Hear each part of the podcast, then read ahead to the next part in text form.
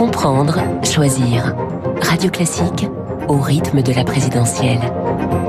Esprit libre avec Renaud Blanc et surtout avec Cécile Cornudet des Échos et Alexis Brézé du Figaro. On va commencer avec cette guerre à, l'extrême droite. Alors, euh, on était au départ euh, plutôt dans le, le silencieux. Là, on a sorti le, le bazooka des deux côtés.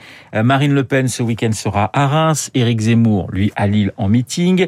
Guerre de ralliement, mais guerre des mots, Alexis, avec ce matin cette interview de la candidate du Rassemblement National dans votre journal, dans le Figaro. Elle ne mâche pas ses mots hein, pour qualifier son rival. C'est extrêmement violent. Oui, là, ça devient, c'est du brutal. Hein. Euh, elle accuse Zemmour, en gros, d'être un traître qui roule pour Valérie Pécresse, euh, qui veut faire perdre le camp national, dit-elle. Et puis, elle l'accuse d'être entourée de catholiques traditionnalistes, de païens, de nazis. De quelques nazis, euh, Bon. C'est un communautarisme, dit-elle, en parlant du voilà. zemmourisme. ce qui est intéressant, c'est qu'on a, on a une bataille qui se joue à vous renversé. Je sais pas si vous vous souvenez, avant Noël, c'était Zemmour qui tapait comme un sourd sur, sur Marine Le Pen euh, et Marine Le Pen qui répondait pas, qui était même indifférente, disant non non mais c'est un concurrent, mais il n'y a pas question de lui taper dessus. Et là, euh, on a c'est la, la, la, la, charge euh, de la, la, charge s'est inversée de changer de camp, et c'est maintenant Marine Le Pen qui tape brutalement euh, sur Zemmour. C'est sans doute qu'il y a une certaine fébrilité aujourd'hui du camp de Marine Le Pen, fébrilité qui sur le papier a assez peu d'explications parce que si on regarde, elle, elle garde une avance assez confortable dans les sondages, elle a plus de notoriété, une meilleure image, etc. Mais c'est sans doute qu'elle constate que la, dynamique, euh, la ferveur militante, et vous avez raison de souligner l'importance de ces deux meetings qui vont avoir lieu le même jour et qui, vont permettre de mesurer tout ça, donc euh, que la dynamique, la ferveur militante, la, vivacité sur les réseaux sociaux du côté de, des Zemmour, et on sent une inquiétude du côté de Marie Le Pen. Alors, est-ce que cette façon d'attaquer aussi brutalement va servir à quelque chose? On peut en discuter. Cécile, c'est vrai ce que dit Alexis, euh, il y a ce, cette interview dans le Figaro, mais dans les sondages, bon, j'allais dire qu'il n'y a pas, euh, il y a pas péril en la demeure. Marine Le Pen est, est, est toujours devant. On l'a vu dans notre baromètre, les échos radio classiques, euh, baromètre Lab, on en parlait avec Bernard Sananès à, à l'instant. Sa popularité euh, monte euh, tout de même. Donc, qu'est-ce qui se passe? Je pense que le, le, déclic, ça a été euh, toute la question autour de Marion Maréchal, parce oui. qu'il y a eu un mélange de choses qu'elle a vécues euh, personnellement et euh, de, de vrais signes d'inquiétude, parce que c'est vrai que derrière Marion Maréchal, il pourrait y avoir quand même tout un pan du Rassemblement national qui suivent Éric Zemmour. Si Éric Zemmour a lancé l'offensive Marion et les ralliements à ce moment-là, c'est parce que justement, il était distancé dans les sondages par Marine Le Pen et qui voulait rattraper. Donc elle voit qu'il y a un moment, effectivement, où là, il faut pas qu'elle se laisse euh, se laisse distancer. C'est vrai que jusqu'à Noël, elle considérait que euh, il fallait pas injurier les électeurs euh, d'Éric Zemmour, donc de pas trop taper sur Éric Zemmour. Là, on voit que c'est complètement différent. Et en gros, elle, le dépeint comme quelqu'un qui veut fracturer la société en fracturant l'extrême droite et qui ne veut pas le pouvoir, alors que elle, c'est la sagesse, c'est quelqu'un qui ne s'occupe pas de, de, questions partisanes comme l'union des droites et qui s'occupe du pouvoir d'achat des Français. Donc là, elle dessine vraiment deux stratégies très différentes. C'est intéressant, elle fait une, une annonce dans le, dans, dans le Figaro. Elle veut doubler l'allocation pour les familles euh, monoparentales. Pourquoi elle fait ça? Parce que elle, sa stratégie, c'est de parler au peuple, aux, aux gens, euh, d'élargir sa base, voilà, en parlant euh, euh à ces personnes-là, pour mieux renvoyer aussi Éric Zemmour au côté très conservateur. Euh, elle parle de droite traditionnaliste, donc elle veut essayer vraiment de faire la différence entre ces deux droites-là. C'est vrai que la question du pouvoir d'achat euh, est une question euh, centrale. Elle peut peut-être sur ce terrain-là marquer plus de points qu'Éric Zemmour. Alexis, vous le pensez? En tout cas, aujourd'hui, dans les sondages, quand on demande lequel des deux a l'avantage sur ce thème-là, c'est elle. Lui, il a l'avantage sur l'immigration, la sécurité, mais elle a l'avantage sur, notamment sur le pouvoir d'achat. Après, la question de la de la nature de l'électorat auquel ils s'adressent l'un et l'autre est, est, est, déterminante. C'est ce que disait Cécile. C'est vrai qu'elle, elle s'adresse à un électorat elle est, où elle est soutenue par un électorat plus populaire, ce qui est un atout, mais ce qui est aussi un risque quand on pense à la question de la participation. La, le, vrai, mmh. le vrai danger, me semble-t-il, pour Marine Le Pen, c'est la, c'est l'abstention. L'électorat qu'on a vu pour les régionales, qu'on a vu aux régionales, oui. qu'on a vu aux européennes, qui frappe depuis toujours particulièrement les catégories populaires, qui jusqu'à présent votaient malgré tout à la présidentielle. Euh, le risque pour Marine Le Pen, c'est qu'aujourd'hui, ces catégories populaires à la présidentielle comme aux autres élections s'abstiennent. Et à ce moment-là, on pourrait avoir, comme on l'a eu aux autres élections, une surprise de voir une Marine Le Pen qui, finalement, à l'arrivée dans les urnes, est beaucoup plus basse que dans les sondages. Parce que depuis plusieurs élections, c'est ça qui se produit. Tout à fait. C'est le risque de sa, son recentrage. C'est si elle est trop douce avec ses chats et avec son envie d'apaisement de la société. Ouais, elle chats, on n'y peut rien, hein, c'est comme ça. Oui, mais elle les met en avant. Ça, c'est, ça, c'est nouveau. Et c'est pas pour rien qu'elle les met en avant. Eh bien, euh, du coup, ça peut démobiliser un électorat qui a envie d'en découdre. Alors, elle est toujours euh, autour de 16, entre 16 et 18% selon les, sondages au coude à coude avec Valérie Pécresse qui serait très légèrement derrière, mais ça se joue vraiment à, rien. Valérie Pécresse à la recherche d'un second souffle, on, le dit beaucoup. Est-ce que vous êtes d'accord avec euh, avec cette cette analyse? Toujours dans le Figaro, ça c'était euh, c'était hier. Euh, Rachida Dati a, a quand même euh, comment comment je pourrais dire l'a légèrement critiqué sans donner l'impression de critiquer, mais en faisant un peu de Rachida Dati en étant très très direct. Est-ce que par exemple elle donne des conseils d'amis Elle donne des conseils d'amis. Oui, en politique, il faut toujours se méfier de ses amis. Le meeting du, du, du 13, hein, qui sera un meeting très très très très important pour Valérie Pécresse, justement, elle, joue gros dans les dans les jours qui, qui viennent, Alexis. Il y, a, il y a un paradoxe dans la situation de Valérie Pécresse, c'est que sur le papier, il n'y a pas péril en la demeure, il n'y a pas de raison de s'affoler. On dit elle fait du surplace, oui, mais en fait depuis depuis le mois de début janvier, tout le monde fait, du, surplace. Le Pen fait du surplace, Zemmour fait du surplace, Macron même baisse un petit peu. Donc sur le papier, il n'y a pas tellement de raison de de, de dire c'était de s'affoler. Et pourtant, et pourtant, s'installe malgré tout le, le, sentiment d'un doute, de quelque chose qui fonctionnerait pas. S'installe ça chez les commentateurs, mais aussi effectivement dans son propre corps. Et, l'interview de, de Rachida Dati est de ce point de vue significative. Et, le un problème en politique, c'est qu'à un moment où les, les perceptions deviennent des réalités. Et c'est vrai que euh, maintenant, ça veut dire qu'il faut, il faut redonner un élan, il faut redonner quelque chose, il faut repartir de l'avant parce que malgré tout, si c'est pas dramatique, elle ne baisse pas, mais enfin, elle reste aujourd'hui pas qualifiée pour le second tour. C'est vrai que vous avez raison que le, le, le meeting va être quelque chose d'important, notamment dans son affirmation personnelle, dans l'expression de, de la relation qu'elle peut créer avec les Français. Cécile. Oui, euh, après la primaire, elle a vraiment euh, marqué des points en réussissant, en réussissant l'unité euh, des LR autour d'elle, ce qui n'était pas donné quand on se rappelle de François Fillon. Et c'est vrai que depuis la rentrée, elle se déploie incroyablement. Elle fait énormément de propositions, elle va énormément sur le terrain, elle est même allée à l'international et on retient peu de choses. Elle, il y a eu sans doute des erreurs, le Karcher de Nicolas Sarkozy que même Nicolas Sarkozy n'a pas aimé parce que c'était quand même le, c'était pas quelque chose qui venait d'elle. En fait, c'était ressortir une vieille et c'est vrai que c'était en plus euh, l'idée que ça n'avait pas très bien marché, ce Karcher.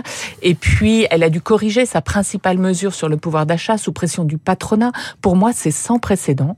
Le patronat qui euh, force la, la principale candidate de la droite traditionnelle à revoir ses propositions comme s'il avait déjà choisi le camp Macron. Ça, c'est un vrai handicap parce que du coup, à qui elle va parler? Elle, euh, Valérie Pécresse, si l'encadrement supérieur, en gros, et le patronat n'est pas totalement emballé par elle, c'est une difficulté et ça fait effectivement partie du, du 13. Dans le sondage euh, Elab, en termes de popularité, euh, chez les sympathisants de droite, elle fait un véritable carton. Mm.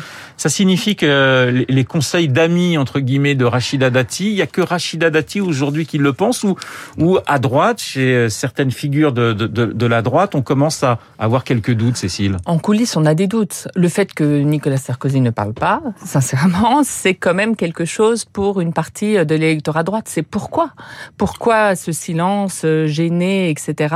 Il attend peut-être la candidature de Macron pour, euh, pour se décider et dire je soutiens Valérie oui, Pécresse. Oui, mais rien que ça. C'est quand même euh, pas très, pas très emballant pour, pour la candidate. Donc il faut qu'effectivement, puisque cette, euh, cet écosystème euh, n'est pas 100% derrière elle, eh bien, il faut qu'elle parle aux gens et que les gens se disent ah ben si, elle, elle peut vraiment y arriver. Pour moi, la principale difficulté aujourd'hui, c'est qu'on voit pas ce qu'elle apporte de plus euh, qu'Emmanuel Macron.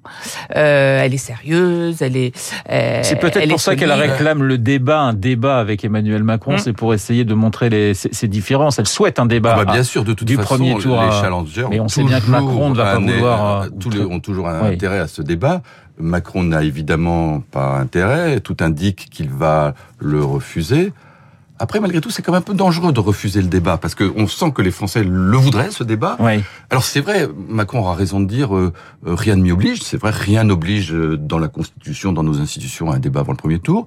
C'est vrai qu'il va dire il n'y a pas de précédent parce qu'il n'y a pas de précédent à une présidentielle de débat de premier tour. C'était que l'année, la dernière fois. N'empêche que maintenant, avec les primaires, avec les, les, élections régionales, avec les élections européennes, les Français ont pris l'habitude de ces grands débats de premier mm. tour. Où il y a plein de gens alignés comme des poulets en épinette, là, les, les uns à côté des autres, et que donc le refuser même s'il y a plein d'arguments juridiques pour le refuser, euh, institutionnels, euh, ça peut poser quand même une question. Les gens vont dire mais qu'est-ce quoi? Pour qui il se prend? Il a déjà gagné euh, Ou alors il a peur, il refuse le combat. Donc c'est pas si simple, me semble-t-il, pour Macron de, de, le refuser. Mais je pense qu'il va refuser certains, il va refuser ceux à 11, mais euh, ça va être plus habile que ça. Il va en, accepter euh, d'autres à, géométrie réduite. En tout cas, c'est ça qui, qui a l'air de se dessiner. C'est ça qui se dit en, coulisses. Oui. D'accord. C'est un peu compliqué malgré tout là pour les télévisions vis-à-vis du CSA de faire des, des débats. Il y en avait eu la dernière fois, il y en avait eu à 11 et il y en avait eu à 5 euh, en, choisissant ceux qui étaient en tête. On passe à la gauche avec euh, Christiane Taubira. Euh, il y a une semaine, c'était la, la, primaire populaire. Est-ce que pour vous, c'est une rentrée ratée? Dans les sondages, elle est entre 4 et 6% euh, Voilà, il ne se passe rien. Il n'y a pas eu de dynamique, en fait, Cécile. Non, or, c'était la seule chose qui comptait. On savait que la primaire en soi, la primaire populaire ne changerait rien puisque personne ne voulait s'effacer derrière elle. Donc, l'idée, c'était, est-ce que dans l'opinion, parce qu'elle a été euh, désignée par 400 000 citoyens, etc., ça allait créer quelque chose, une petite dynamique. Eh bien non, on voit que ça crée absolument rien. Donc euh, les, les, les, électeurs de base sont anti-parti, mais ils sont pas ils sont pas pro-primaire citoyenne pour autant. Et en plus, elle a fait des erreurs ah cette semaine euh, catastrophiques. Euh, des, des, interventions ont montré qu'elle n'était pas prête. Notamment à la Fondation Abbé Pierre. le problème, c'est que c'est début. Non seulement il n'y a pas de mm. dynamique. Bon, ça, à la limite, on pourrait dire par son génie propre euh, et de son lyrisme et sa poésie, elle va la créer. Mais c'est pas du tout ça. C'est que ses débuts en campagne sont calamiteux. C'est-à-dire qu'elle a commencé déjà par donner le sentiment qu'elle était contre la laïcité, puis pour dire qu'elle voulait supprimer les droits de succession. Euh, même, même, Après, ils se sont corrigés. bon, bah, et, et, pour, et, et, là, pour finir face à la, la, la, Fondation Abbé Pierre, parce oui, sur le logement. totalement les pinceaux sur le logement. Elle savait plus quoi dire. Elle était complètement bredouillante. Euh, donc c'est assez catastrophique. Et le résultat de tout ça, semble-t-il, c'est que se dessine le scénario que, que certains avaient vu venir, c'est qu'on a un candidat, une candidate de plus, et que la, la, gauche était déjà à 7 candidats à moins de 25%, ils sont à 8 candidats à moins de 25%. Ça fait quand même pas beaucoup par candidat. Alors, Taubira, c'est pas terrible. En revanche, euh, il y a un candidat qui... Euh, en contraste peut-être. Contraste un peu. Alors, ça se voit pas dans les sondages hein, encore, mais euh, qui en tout cas, en termes d'image, progresse et apparaît de plus en plus sympathique aux yeux des Français, c'est Fabien Roussel.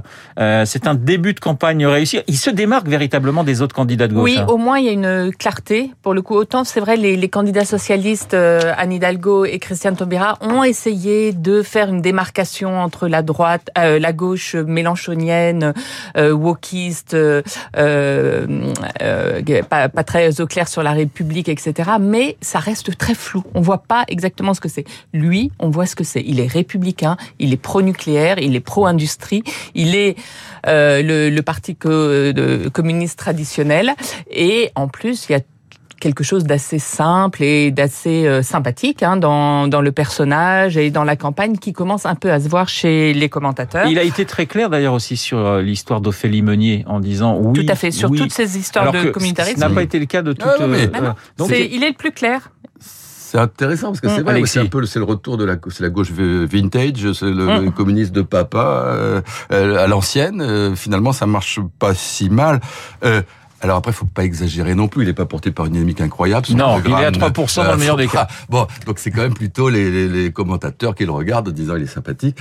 À mon avis, ça en dit plus sur les raisons de l'effondrement de l'autre gauche, cette mm. gauche dont parlait Cécile, c'est-à-dire la gauche woke, la gauche islamo-gauchiste, dont il n'est pas.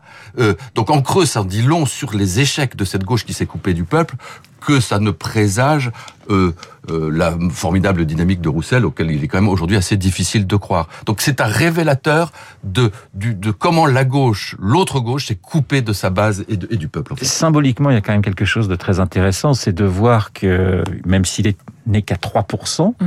Il, est, aujourd'hui devant Anne Hidalgo. C'est-à-dire que, bon, là, on parle de scores qui sont ridicules, mais il faudrait remonter à 69, je crois, pour voir le, Parti communiste devant, enfin, le candidat du Parti communiste devant le, la candidate du, du, Parti socialiste, euh, Cécile. C'est un naufrage, cette, euh, cette campagne. Euh, c'est vrai que c'est presque, on a presque des scrupules maintenant à, à, en parler.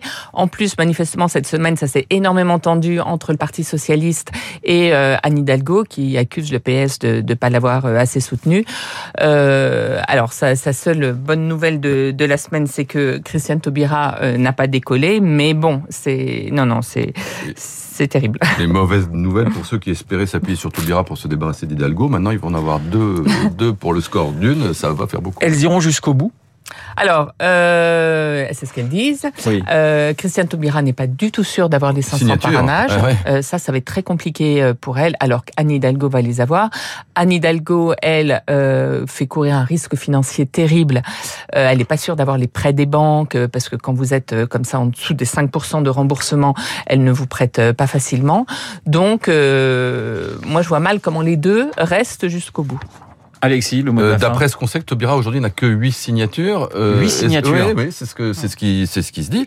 Enfin, je crois même que c'est son camp qui le dit aujourd'hui. Il en manque 492. Euh, bah, hein, donc il va falloir il va, il va falloir cravacher. et c'est pas la qualité extraordinaire de ses prestations de ces jours-ci qui va s'en donner de, une envie folle au maire de France et de Navarre de, de, lui donner des signatures. Donc si ça se trouve, elle sera pas, ira pas au bout. Oui. Merci Cécile, Cécile Cornudet des Échos et Alexis, Alexis Brézé euh, du Figaro dans Esprit Libre. Ce matin, il est 8h57. Je vous souhaite un excellent week-end à tous les deux. Dans un instant eh bien, euh, nous allons retrouver euh, Laura Dulieu pour la météo.